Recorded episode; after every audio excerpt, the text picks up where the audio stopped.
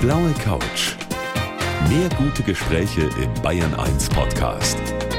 Und hier ist Gabi Fischer. Und mein Gast heute Abend, der liebt die Kälte, wobei ich damit jetzt nicht diese läppischen Wintertemperaturen hier bei uns im Moment in Bayern meine, sondern richtige Kälte. Herzlich willkommen, Markus Rex. Ja, guten Abend, Frau Fischer. Herr Rex, Sie sind Leiter der bislang größten Klimaforschungsexpedition der Welt, waren mit dem Eisbrecher Polarstern von 2019 bis 2020 in der Arktis unterwegs mit Unterbrechungen. Was waren denn da eigentlich die tiefsten Temperaturen, die Sie erlebt haben? Ja, ist schon frisch geworden. Wir waren ja auch im Winter fast direkt am Nordpol, hatten da Temperaturen von knapp unter minus 40 Grad Celsius. Mit dem Wind, der dabei noch weht, wären es dann Windchill-Temperaturen, also gefühlte Temperaturen Temperaturen unter minus 60 Grad Celsius. Wow, das ist also wirklich ganz schön kalt. Sie sagen ja selber, Sie lieben das Eis. Und wenn Sie länger jetzt nicht im Eis waren, dann überkommt Sie tatsächlich eine Sehnsucht dahin? Ja, auf jeden Fall. Immer wenn ich an Land bin, dann hat irgendein Teil von mir auch Sehnsucht nach dem Eis und nach den Polarregionen. Wenn ein das einmal gepackt hat, in diesen faszinierenden Umgebungen unterwegs zu sein, dann möchte man da eigentlich immer wieder hin zurück. Wir nennen das den Polarvirus und der hat bisher noch jeden infiziert, der da mal war. Polarvirus. Virus, sehr schön. Ja, Sie haben Spannendes erlebt, eingefroren am Nordpol, so heißt auch Ihr Buch. Ich freue mich auf die Geschichten, die Sie uns erzählen können in der kommenden Stunde. Ich bin ganz stolz, dass er heute mein Gast ist, der Klimaforscher und Leiter der größten Arktis-Expedition aller Zeiten, Markus Rex, Professor an der Uni Potsdam. Und wir sind jetzt auch verbunden über eine App. Sie sind nämlich in Potsdam. Herr Rex, das Besondere an dieser Expedition, über die wir sprechen wollen, war eigentlich, dass dieser Forschungseisbrecher im arktischen Eis nur angetrieben war von der Kraft der natürlichen Eisdrift. Also das bedeutet, sie waren tatsächlich festgefroren. Wir waren vollständig festgefroren. Wir haben uns mit dieser Expedition in die Hände der Natur begeben. Es ist auch kein anderer Weg im Winter in das dann dicke Eis auf dem polaren Ozean hineinzubrechen. Dazu sind unsere Forschungseisbrecher nicht stark genug. Deswegen haben wir uns bereits im Spätsommer, im Herbst auf der sibirischen Seite ins Eis einfrieren lassen und sind dann mit mit dem Eis, mit der natürlichen Eisdrift, das wie so ein Transportband das Eis aus der sibirischen Seite über den Nordpol hinweg auf unsere Seite in den atlantischen Sektor der Arktis befördert. Mit diesem Transportband sind wir einfach mitgedriftet. Deswegen konnten wir ein ganzes Jahr lang Forschung in der Zentralarktis machen und deswegen konnten wir auch zum ersten Mal überhaupt einen modernen Forschungseisbrecher in die direkte Polumgebung auch im Winterhalbjahr bekommen. Jetzt schildern Sie das mal. Wie ist denn das, wenn dann das Eis beginnt zu arbeiten, sage ich mal, und so ein Riesenschiff dann mitnimmt.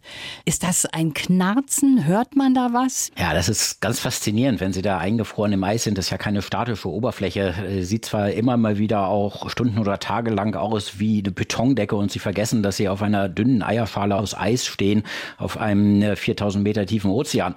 Dann aber wieder fängt auch das Eis plötzlich an zu arbeiten. Entweder reißt es auf und wir kriegen innerhalb kürzester Zeit äh, mehrere hundert Meter breite Risse im Eis Eis. Oder bei großem Eisdruck schiebt es sich zusammen und irgendwann ist das Eis diesem Druck nicht mehr gewachsen. Die Schollen brechen auf. Neben einem, wo gerade noch das stillliegende flache Eis lag, wächst plötzlich ein Gebirge aus sich übereinander türmenden Eisschollen empor. Die können so hoch werden wie ein zweigeschossiges Haus, viele Meter hoch und dabei knallt und rumpelt es und manchmal quietscht es sogar ganz außerirdisch. Das hört sich so ein bisschen so an wie jammernde Katzen, die nachts um die Häuser streichen. Mhm. Und am besten hört man das auf diesem Eisbrecher auch in der Sauna, oder? Ja, in der Sauna, das ist ein ganz beliebter Ort in der Zeit, als wir uns noch bewegt haben, als wir noch hineingebrochen sind in das Eis zu unserem Startort. Die Sauna ist nämlich vorne im Bug und solange man mit dem Eisbrecher durchs Eis hindurchbricht, dann ist das der Ort, wo die Eisschollen wirklich an die Bordwand knallen und das gewaltig rumpelt und kracht. Später, fest eingefroren im Eis, fängt das gesamte Schiff an zu zittern, zu vibrieren und man hört das Rumpeln und das Schieben des Eises einfach außen an der Bordwand überall. Das ist wirklich toll, wenn Sie uns jetzt hier so ein bisschen mitnehmen auf die Reise. Weise, Herr Professor Rex. Wie viele Menschen insgesamt sind denn da eigentlich zusammen gewesen bei dieser Forschungsexpedition? Wir hatten äh, zu jeder Phase der Expedition immer etwa 100 Personen an Bord. Aber die Expedition war organisiert in fünf Abschnitte, zwischen denen wir auch das Expeditionsteam zum Teil ausgetauscht haben, sodass insgesamt etwa 450 Menschen in der Zentralarktis auf der Polarstern waren während dieses gesamten Jahres. Und auf einer riesen Eisscholle, so muss man das sagen, die groß und vor allem dick genug war, wurde dann auch die Forschungsstation aufgebaut. Wie dick muss denn da eigentlich das Eis sein? Ja, richtig. Wir haben ja nicht nur auf dem Schiff unsere Forschung gemacht, sondern ein Großteil unserer Arbeiten fand auf dem Eis neben dem Schiff und auch bis zu 50 Kilometer Entfernung vom Schiff statt. Dick ist da relativ. Als wir angekommen sind, hatten wir Eisdicken bei den meisten Schollen von nur 60 bis 80 Zentimeter und davon war auch nur die Hälfte stabiles Eis. Unten war es völlig angeschmolzen und erodiert und das hat äh, die untere Hälfte gar nicht mehr zur Stabilität beigetragen. Das wäre zu dünn gewesen für das Forschungsstädtchen, was wir aufs Eis gestellt haben mit 100 Tonnen an wissenschaftlicher Ausrüstung und kilometerlangen Stromkabeln. Deswegen äh, waren wir dann sehr froh, dass wir mit etwas Suchen eine Eisscholle gefunden haben, die einen Kern hatte aus zusammengepresstem, übereinander geschichteten Eis, der mehrere Meter dick war und der uns dann auch das gesamte Jahr übergetragen hat. Mhm. Das muss man dann testen mit einem Bohrer oder wie macht man das? Ja, das ist nach wie vor die einzige Methode, um wirklich zuverlässig die Dicke und vor allen Dingen die innere Struktur des Eises zu verstehen. Wir können mit Satellitendaten sagen, wo Eis ist. Wir haben ganz grobe Anhaltspunkte auch, wie dick das sein mag. Die sind von Satelliten allerdings nicht besonders gut zu messen, diese Eisdicken. Das Einzige, was wirklich hilft, ist Fuß auf das Eis setzen, entweder mit dem Helikopter auf einen Schollenkandidat fliegen oder mit dem Polarstern hinfahren und da drauf gehen, Löcher durchbohren, dann sieht man, wie dick es ist und Eisbohrkerne ziehen, dann sieht man auch die innere Struktur. Das ist wirklich spannend, was Sie da erzählen. Schön, dass Sie uns mit auf diese Reise nehmen. Der Klimaforscher Markus Rex ist heute mein Gast hier auf der blauen Couch. Ja, mein Gast heute war in einem Forschungseisbrecher im Winterhalbjahr in der Arktis. Er ist Leiter dieser Expedition gewesen und Professor für Atmosphärenphysik an der Uni Potsdam. So viel Zeit muss sein, dass man das auch mal sagt. Markus Rex ist mir zugeschaltet. Wie ist denn das? Sie haben uns schon so ein bisschen gerade eben mit auf diese Expedition genommen. Was war denn für Sie persönlich so ein absolutes Highlight? Ja, so ein ganzes Jahr im Eis ist natürlich geprägt von unglaublich vielen intensiven Erlebnissen auf dem Eis. Eine Landschaft völlig anders als das, was wir hier in unserer Umgebung kennen. Besonders beeindruckend ist natürlich das Winterhalbjahr. Da ist es komplett dunkel. Es herrscht dort fast ein halbes Jahr lang die komplette Schwärze der absoluten Polarnacht. Die ist viel dunkler als alle Nächte, die wir in unseren Breiten hier haben, wo ja doch immer noch ein bisschen Lichtverschmutzung von umliegenden Städten da zu sehen ist am Himmel. Diese Polarnacht ist absolut und schwarz. Wenn wenn man da aus dem Eis draußen unterwegs ist, in diesen skurrilen Eisformationen, die sich durch Eisdruck und Wind bilden, dazwischen die in tiefer Schwärze liegenden flachen Eisbereiche äh, und nur im Licht der Stirnlampe äh, so eine kleine Lichtblase aufspannt, in der man seine Umgebung überhaupt erkennen kann. Und dann weiß, das geht nicht nur bis zum Horizont, sondern noch tausend Kilometer hinterm Horizont so weiter. Dann fühlt man sich manchmal wirklich wie auf einem tiefgefrorenen, ständiger Dunkelheit daliegenden fremden Himmelskörper und nicht mehr wie auf dem Planet Erde. Könnte aber auch depressiv machen, ne? wenn so gar kein Licht dann da ist. Ja, die Frage kriege ich natürlich tatsächlich öfters, ob das nicht sehr niederdrückend ist und depressiv macht. Nein, tatsächlich gar nicht. Ähm, ist vielleicht etwas paradox und nicht für jeden sofort nachzuvollziehen, aber diese Schwärze ist nicht grau, sie ist nicht depressiv grau, sie ist eher brillant schwarz. Man hat diese harten Kontraste zwischen den weißen Eisskulpturen, die im Licht der Stirnlampe aufblitzen und dem schwarzen Himmel dahinter und den Sternen am dem Himmel, wenn eben keine Wolken da sind. Das regt eigentlich an und das sind so faszinierende Eindrücke, die man jeden Tag mitbekommt, dass eigentlich alle Leute an Bord davon eher enthusiastisch geworden sind und nicht niedergedrückt wurden. Ah, das ist sehr interessant. Wir werden natürlich darüber weitersprechen, aber jetzt haben wir erstmal was ganz Persönliches für Sie, nämlich unseren Lebenslauf. Herr Professor Rex, wenn Sie den mal bitte vorlesen. Ja, Sie haben ihn geschrieben. Ich lese ihn mal vor und dann schauen wir mal, ob alles dann stimmt. Dann schauen wir mal, genau. Ich, bin auch ganz gespannt. Also, ich heiße Markus Rex und ich bin ein Botschafter des Klimawandels. Mit unserer Mission auf der Polarstern konnten wir ein Jahr lang unschätzbar wertvolle Daten sammeln. Dass wir das trotz Corona geschafft haben, macht mich stolz und glücklich. Wenn ich mich einmal für eine Sache richtig begeistere, gehe ich voll und ganz darin auf. Geprägt haben mich mein Vater, der sich schon früh für Nachhaltigkeit interessiert hat, zwei tolle Physiklehrer und viele tolle Forschungsreisen in der ganzen Welt. Ich weiß, nur wenn sehr viele Länder mithelfen, können wir die Erderwärmung stoppen. Und darum möchte ich möglichst viele Menschen davon begeistern. Es kommt darauf an, dass wir am richtigen Ende CO2 sparen und dass die ganze Welt dabei mithilft. Als großer Optimist bin ich mir auch sicher, gemeinsam kriegen wir das hin. Soweit der Lebenslauf und jetzt Sie dazu. Im Großen und Ganzen haben Sie das schon richtig zusammengefasst und ich erkenne mich da drin wieder. Das ist als Ergebnis unseres Vorgesprächs ja entstanden. Wenn ich sage, dass ich ein großer Optimist bin und äh, sage, ich bin mir sicher, gemeinsam kriegen wir das hin. So absolut würde ich es dann doch nicht ausdrücken. Ich bin sehr optimistisch, dass wir gemeinsam in einer Kombination von technologischen Lösungen und Verhaltensänderungen eine drastische Änderung in unserem CO2-Emissionen hinbekommen. Aber was bedeutet es, das hinkriegen? Ob wir die globale Erwärmung auf 1,5 Grad Celsius noch begrenzen können, auch da ich, sehe ich durchaus noch eine Chance, dass wir das schaffen können. Da bin ich aber nur vorsichtig optimistisch. Ich denke, wir haben aber eine gute Chance, die globale Erwärmung auf irgendwo zwischen 1,5 und 2 Grad Celsius zu begrenzen. Und ich sehe im Moment in der Gesellschaft auch ein zunehmendes Interesse, eine ganz große Bewegung dahin, dass die Menschen verstehen, dass wir sehr darunter zu leiden haben werden und dass zukünftige Generationen sehr darunter zu leiden haben werden, wenn wir das nicht hinbekommen. Und da bin ich tatsächlich optimistisch, dass wir auch äh, unsere zukünftigen Emissionen jetzt statt in der Vergangenheit immer weiter hochzufahren, sie jetzt in der Zukunft immer weiter runterfahren. Das ist schön, so etwas von einem Experten wie Ihnen zu hören. Jetzt habe ich aber noch andere Punkte aus dem Lebenslauf. Zum Beispiel hat mich sehr interessiert, dass zwei tolle Physiklehrer offensichtlich so ein bisschen schuld sind an ihrer Karriere. Ja, das ist tatsächlich richtig. Ähm, ich glaube, die Lehrer, die wir in der Schule hatten, das soll man nicht unterschätzen, wie sehr die äh, die Kinder beeinflussen. Und das ist auch jeder Lehrkraft immer bewusst. Das ist ein ganz herausfordernder Beruf, permanent über so viele Jahrzehnte so eine große Verantwortung zu tragen. Ich habe zwei ganz tolle Physiklehrer gehabt.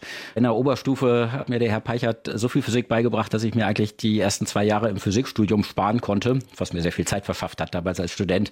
Und der Herr Wettin in Arbeitsgemeinschaften und vorher schon in der Unterstufe hat mir gezeigt, wie man Physik und physikalische Inhalte vermitteln kann, auch an Menschen, äh, für die das nicht der Hauptlebensinhalt ist, die sich ansonsten vielleicht nicht so sehr damit beschäftigen würden. Und ich nehme davon immer noch viel mit in meiner Kommunikation und auch darin, wie ich jetzt meinen Studenten die Physik beibringe. Also an dieser Stelle mal einen großen, fetten Dank an Ihre Physiklehrer. Sie haben Familie, Frau und zwei Söhne. Was haben die eigentlich gesagt, nachdem Sie so eine lange Expedition vor sich hatten? Ja, die sind das so gewöhnt. Ich bin ja schon immer viel auf Expeditionen, auch auf langen Expeditionen unterwegs gewesen. Meine Frau hat mich auch schon so kennengelernt und meine Kinder kennen mich auch nicht anders. Von daher ähm, hat es sie jetzt nicht vollständig schockiert. Die Expedition war natürlich länger als typischerweise meine Forschungsreisen so sind. Aber sie haben auch gesehen, wie wichtig es ist, Fortschritte im Verständnis des arktischen Klimasystems zu machen. Denn die Arktis ist der Bereich der Welt, der sich am schnellsten und am dramatischsten erwärmt. Er ist das Epizentrum des Klimawandels. Und es ist der Bereich der Welt, in dem wir den Klimawandel am schlechtesten verstehen, wo wir die größten Unsicherheiten in unseren Klimamodellen haben. Und der beeinflusst unser Wetter und Klima hier, wo wir leben. Von daher ist auch bei der Familie immer klar gewesen, wie wichtig es ist, was wir da tun. Und deswegen haben sie sich auch dafür mit begeistert. Sind große Fans der Expedition, kennen jedes Detail davon und fühlen sich so ein bisschen mitgenommen dabei mhm. und das hat sehr geholfen. Eingefroren am Nordpol, so heißt Ihr Buch über die Expedition und ich freue mich sehr, dass Sie heute hier mein Gast sind. Sie sind der erste Deutsche, der so eine Expedition leitet. 20 Nationen sind beteiligt, die größte Arktis-Expedition aller Zeiten. Sind Sie eigentlich gerne Chef? Ich bin gerne unabhängig in dem, was ich tue und setze eine so große Expedition, für die einmalige Chance, unser Wissen über die Arktis voranzubringen, hat es mir schon auch sehr viel Freude gemacht und mich befriedigt, das gestalten zu können. Von daher, ja, ich denke schon. Also das ist auf jeden Fall eine große Ehre auch für Deutschland. Das erste Mal, dass ja ein Deutscher so eine Expedition überhaupt leitet. Sogar der Heiko Maas hat sich für das Ganze interessiert. Mit dem haben Sie auch öfters mal telefoniert? Oh ja, viele Politiker haben natürlich auch großes Interesse daran, was wir tun. Unsere Forschungsministerin Anja Karliczek, unser Außen Außenminister Heiko Maas haben äh, sehr nachdrücklich unterstützt, was wir da machen, auf ihren Ebenen jeweils und sich auch sehr für unsere Ergebnisse interessiert. Ich habe äh, eine Stunde lang telefoniert mit Heiko Maas, als ich noch an Bord war, noch von der Zentralarktis, weil er wissen wollte, was wir denn nun gesehen und gefunden haben. Und er hatte mich auch schon im Jahr davor eingeladen, ihn auf einer Reise zum UN-Sicherheitsrat oder dann insbesondere in die Arktis zu begleiten, um den Klimawandel dort selbst mit eigenen Augen vor Ort zu sehen und erklärt zu bekommen. Also telefonieren geht da in der Arktis? Es ist etwas anstrengend. Man muss sich daran gewöhnen. Wir sind abgeschnitten in dem kleinen Bereich um den Nordpol herum von dem weltumspannenden Netzwerk der Telekommunikation. Das funktioniert nämlich mit äh, sogenannten geostationären Satelliten. Mit denen können Sie äh, 4K-Übertragung aus dem letzten Winkel des Amazonas-Regenwaldes machen heutzutage. Aber die stehen alle über dem Äquator aus bahnmechanischen Gründen. Das geht gar nicht anders und die können wir vom Nordpol aus nicht ansprechen. Deswegen sind wir da zurückgeworfen auf eine sehr rudimentäre Kommunikation mit wenigen polar umlaufenden Satelliten. Die gehen dann immer auf und unter. Während man Kontaktzeiten zu diesen Satelliten hat, kann man telefonieren. Das bricht dann immer wieder ab, bis der nächste Satellit aufgeht. Und man hat eine wahnsinnige Verzögerung von teilweise mehreren Sekunden in der Leitung. Das braucht eine hohe Gesprächsdisziplin, sonst fällt man sich da ständig ins Wort. Die Ergebnisse, die Sie da erhalten haben, bis die mal ausgewertet sind, das dauert ja jahrelang, also drei bis fünf Jahre so etwas. Aber vielleicht können Sie uns schon gleich auch noch ein bisschen was darüber erzählen in der kommenden halben Stunde. Eingefroren am Nordpol. So heißt das Buch von Markus Rex, der heute mein Gast hier auf der blauen Couch ist, Leiter der bisher größten Klimaforschungsexpedition der Welt. Ich habe es gerade eben schon gesagt, Herr Rex, das dauert jetzt, bis die Daten ausgewertet sind. Kann man trotzdem schon irgendetwas im Vorfeld sagen, was Sie jetzt herausgefunden haben? Ja, natürlich. Zum einen bringen wir ja diesen gewaltigen Datenschatz und Probenschatz mit zurück. Äh, viele, viele Terabyte, 150 Terabyte an wissenschaftlichen Daten und über 30.000 Proben von Atmosphärenbestandteilen, Schnee, Eis, Ozean, Wasser und auch äh, Ökosystemproben. Das braucht natürlich ein paar Jahre, die auszuwerten. Aber wir bringen natürlich auch die einfachen Beobachtungen mit, das, was wir aus dem Fenster gesehen haben, die Temperaturmessungen, die man nicht lange auswerten muss. Und schon da bietet sich ein sehr nachdrückliches Bild. Wir sind im Sommer 2020 äh, letzten Jahres nördlich von Grönland bis zum Nordpol vorgestoßen, nachdem unsere Eisscholle die Eiskante in der Framstraße erreicht hatte und da unter dem Einfluss von Wellen und Dünung zerbrochen ist, sind wir da nochmal tief nach Norden gefahren. Und nördlich von Grönland ist ein Bereich, aus dem wir uns normalerweise immer raushalten. Da liegt dickes, oft mehrjähriges Meereis, da bleibt man leicht stecken mit dem Eisbrecher. Wir sind aber in diesem Jahr äh, durch weite Strecken offenen Wassers gefahren, zum Teil bis zum Horizont. Wir sind in sechs Tagen von der Eiskante bis zum Nordpol gelangt, ohne großen Widerstand vom Eis zu spüren. Das war schon sehr nachdrücklich. Und mhm. auch am Nordpol selbst war das Eis völlig erodiert, aufgeschmolzen, von Schmelztümpeln durchlöchert. Und man sah, dass das Eis verschwindet. Wir haben wirklich das Eis sterben gesehen. Und wenn das so weitergeht, diese Entwicklung, dann wird die Arktis in wenigen Jahrzehnten im Sommer komplett eisfrei werden. Das wäre dann eine andere Welt da oben. Also soweit sind wir schon. Das klingt ja sehr eindrücklich, was Sie da sagen. Jetzt ein ganz anderer Punkt. Wir haben ja im Moment weltweit auch mit einer Pandemie zu kämpfen und die hat auch Ihre Expedition in der Arktis vollkommen durcheinander gebracht. Oh ja, wir haben Alternativpläne für alles aufgestellt. Ich kann Ihnen sagen, wenn man so eine Expedition plant, wo man sich in die Hände der Natur begibt, wo eigentlich nichts planbar ist, äh, da ist man vorbereitet auf Unwägbarkeiten. Das waren wir auch. Wir waren nicht vorbereitet auf den Ausbruch einer Pandemie, einer weltweiten Pandemie, diesen Ausmaßes. Und die mussten unser Expeditionsschiff in den Jahreszeiten im Herbst und dann auch im Sommer immer wieder versorgen mit Treibstoff, mit Versorgungsgütern und zwar mit Partnereisbrechern. Die hatten auch in der Zeit, wo das Eis so dick ist, dass wir es nicht durchbrechen können, einen Austausch des Expeditionsteams mit Flugzeugen geplant und einer Landebahn auf dem Eis. Das ging nun aber während der Corona-Pandemie alles nicht mehr. Innerhalb von wenigen Tagen sind uns all die logistischen Elemente für die zweite Hälfte der Expedition zusammengebrochen, weggebrochen. Die Partner-Eisbrecher sind in die Heimathäfen zurückbeordert worden, konnten nicht mehr auslaufen, nicht mehr betrieben werden unter den Bedingungen der Pandemie. Und die Landepisten, die wir brauchten für unsere Flugzeugoperationen hoch im Norden, sind geschlossen worden und standen auch nicht mehr zur Verfügung. Und da hatten wir dann nur noch ein Zeitfenster von zwei, drei Wochen, um den Plan, den wir über viele Jahre bis ins Detail ausgearbeitet hatten, komplett neu zu denken und uns was völlig Neues auszudenken, wie wir diese Expedition, die da oben weiter im Eis war, weiter versorgen können. Das ist uns gelungen. Ich bin immer noch sehr, sehr froh und deswegen konnten wir dann noch die Expedition mit der großartigen Unterstützung durch unsere Partner das ganze Jahr über die ganzen 13 Monate über bis zum Ende durchführen. Hut ab, dass Sie das dann doch noch alles auf die Reihe bekommen haben. Sie haben an Bord eine ganz wichtige Aufgabe für jemanden, der Ausschau halten muss. Da geht es unter anderem um die Eisbären. Und das finde ich nämlich auch sehr schön. Da findet man auch schöne Fotos bei Ihnen im Buch. Mit wie vielen sind Sie da zusammengekommen? Gekommen? Ja, wunderschöne Tiere, sehen auch wirklich knuddelig aus, wenn man die Fotos sieht. Wir hatten mehr als 60 Eisbärbesuche während der Gesamtexpedition und wir hatten Phasen im Frühjahr und Sommer 2020, an denen wir über viele Wochen jeden einzelnen Tag Eisbärbesuch hatten, zum Teil mehrere am Tag. Nun sind Eisbären leider nicht nur knuddelige Teddybären, sondern das sind die größten Landraubtiere und es sind gefährliche Raubtiere auch für Menschen. Hungrige Eisbären attackieren nicht selten auch Menschen. Es ist während unserer Expedition unterwegs war, in einer anderen Ecke der Arktis auch wieder ein Mensch von einem Eisbären getötet worden. Von daher ist ein Eisbär-Sicherheitskonzept ein ganz elementarer Bestandteil so einer Expedition und deswegen gingen auch diese Eisbärwachen, die jedes Team auf dem Eis immer begleitet haben, reihum. Jedes, fast jedes Expeditionsmitglied war an der Waffe am Gewehr geschult und als Eisbärwächter geschult und ist dafür auch eingesetzt worden. Die Eisbärwachen waren aber nur die letzte Instanz unseres Eisbärschutzes. Es war wie eine Zwiebelschale an, an Schutzkonzepten, die sich um das ganze Forschungscamp herumgezogen mhm. haben. Wie verjagt man die denn?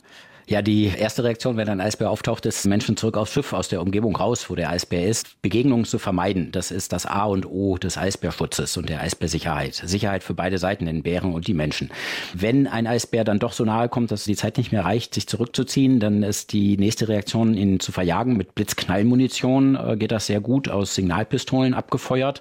Darauf reagieren die allermeisten Eisbären und nehmen dann Reis aus und man gewinnt die Zeit, um sich an Bord in die Sicherheit des Schiffes zurückzuziehen. Mhm. Nur als aller, allerletzte Instanz, wenn wirklich ein Eisbärangriff erfolgt auf einen Menschen aus unmittelbarer Nähe, dann sind die Eisbärwächter auch geschult und bewaffnet, um dann den Eisbären im Notfall zu erschießen. Das ist in der gesamten Geschichte der deutschen Polarforschung noch kein einziges Mal vorgekommen. Obwohl wir schon Jahrzehnte in diesen Bereichen Forschung betreiben, unser Eisbärschutz hat immer so weit funktioniert, dass wir nie in die Verlegenheit kamen, scharf auf einen Eisbären schießen zu müssen. Das ist schön, wenn Sie das sagen. Herr Rex, jetzt komme ich mal mit einer ganz profanen Frage. Haben Sie ja auch was mitgebracht von dieser Reise? Ist das so, auch wenn man Wissenschaftler ist und man viele Daten natürlich sammelt? Aber gibt es so was Persönliches, wo Sie sagen, das habe ich mir mitgebracht? Oder Ihren Söhnen beispielsweise? Ja, schon das eine oder andere. Der große Nachteil ist, wenn Sie an einem wunderschönen Strand sind, dann sammeln Sie vielleicht gerne den Kiesel auf, um sich später daran zu erinnern. Wenn Sie das in der Arktis machen, dann kommt zu Hause nur Wasser an. Mit ein paar Ausnahmen. Zum einen kann man tatsächlich die wunderschönen riesigen Eiskristalle, einen Zentimeter Durchmesser haben die bei diesen tiefen Temperaturen, die aus dem Himmel rieseln. Die kann man präparieren. Man kann sie in Kunststoff eingießen und damit bewahren in all ihren feinsten Verästelungen. Davon habe ich einige mit viel Aufwand an Bord präpariert und nach Hause zurückgebracht. Und man konnte tatsächlich auf unserer Eisscholle auch Kieselsteine sammeln. Und auch davon haben wir natürlich welche eingesammelt und als Andenken und als Mitbringsel mit nach Hause zurückgebracht und auch für die Wissenschaft verwendet. Denn uns interessiert natürlich sehr, wo kommen denn diese Kiesel her? Mhm. Eingefroren in einer Eisscholle, die sich ja eigentlich aus Meerwasser gebildet hat. In Ihrem Buch, da sind auch ganz viele tolle Fotos, insbesondere auch von der langen Polarnacht, von der Sie ja eingangs auch schon gesprochen haben, dass das so magisch ist. Fast ein halbes Jahr Dunkelheit. Wenn man jetzt so eine einzigartige Expedition macht, kommt einem dann nicht jede andere Reise, die man in seinem Leben macht, läppisch vor? Ja, das mag durchaus so sein.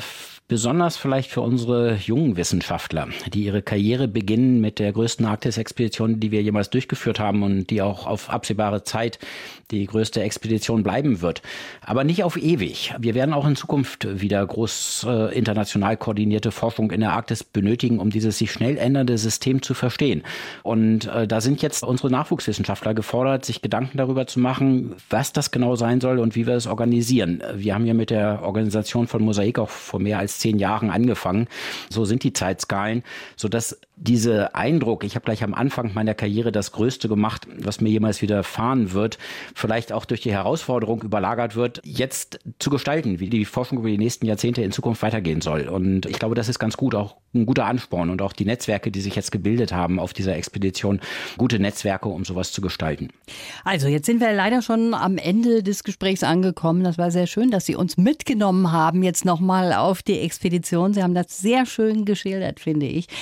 Jetzt nochmal abschließend ein kurzer Tipp, wenn wir schon beim Klimawandel sind. Und Sie haben ja sehr eindrücklich geschildert, wie weit es auch schon fortgeschritten ist. Was können wir denn persönlich tun oder was machen Sie persönlich, nachdem Sie auch die Folgen so hautnah gesehen haben?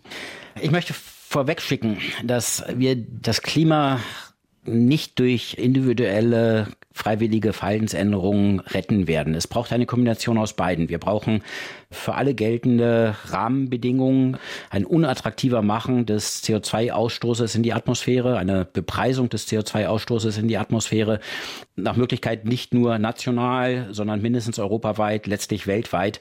Und das wird letztlich im großen Maßstab dazu führen, dass unsere Emissionen sinken. Wir können da auch heute schon, bevor solche Regularien wirksam, ausreichend massiv implementiert sind, dass sie wirksam werden, durch individuelle Änderungen zu beitragen. Wenn wir mal ein anderes großes Umweltproblem aus der Vergangenheit als Beispiel nehmen, bei der Rettung der Ozonschicht, nicht dadurch geschafft, dass sich einige Leute freiwillig keine Deosprays mehr verwendet haben. Das war ein kleiner Beitrag. Der Durchbruch kam, als es weltweit gültige Verträge gab, die die Verwendung, die Produktion dieser ozonzerstörenden Substanzen verboten haben. Deswegen glaube ich, wir müssen hier eher darauf setzen, dass wir staatliche Rahmenbedingungen international forcieren, die letztlich zum Klimaschutz beitragen. Mhm. Heute können wir natürlich auch schon dazu beitragen. Wir können unsere Raumtemperaturen absenken, um weniger CO2 zu emittieren. Wir können in unserem Konsumverhalten sehr viel, da ist ein größeres Potenzial, als vielleicht bei vielen im Kopf drin ist, an CO2-Emissionen vermeiden, indem wir weniger konsumieren. Wir müssen nicht jedes Jahr den letzten Modefolgen neue Bekleidung haben und solche Dinge. Wir können in unserer Ernährung Sachen ändern und wir können in unserer Mobilität Sachen ändern. Sie persönlich haben das schon umgesetzt? Ich bin natürlich dabei, auch bei mir Dinge zu tun, unser Haus energetisch so aufzustellen, dass wir weniger CO2 freisetzen, meine Mobilität zu überdenken und besonders sparsam das Auto zu fahren. Ich glaube aber tatsächlich, dass die kleinen Einzelelemente von jedem Einzelnen nur einen geringen Beitrag dazu leisten können, dass wir dieses Problem auf der globalen Skala gelöst bekommen. Mhm.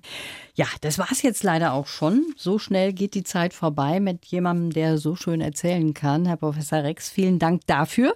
Übrigens an dieser Stelle, es gibt auch eine Doku über diese Expedition in der ARD. Die ist schon gelaufen, aber die kann man sich nochmal anschauen in der Mediathek und das lohnt sich wirklich. Ich danke Ihnen für dieses Gespräch, wünsche Ihnen alles Gute und bin sehr gespannt auf Ihre nächste Expedition, Herr Professor Rex. Ja, sehr gerne, Frau Pfeffer. Ich berichte Ihnen dann gerne wieder. Die blaue Couch. Der Bayern 1 Talk als Podcast. Natürlich auch im Radio. Montag bis Donnerstag ab 19 Uhr.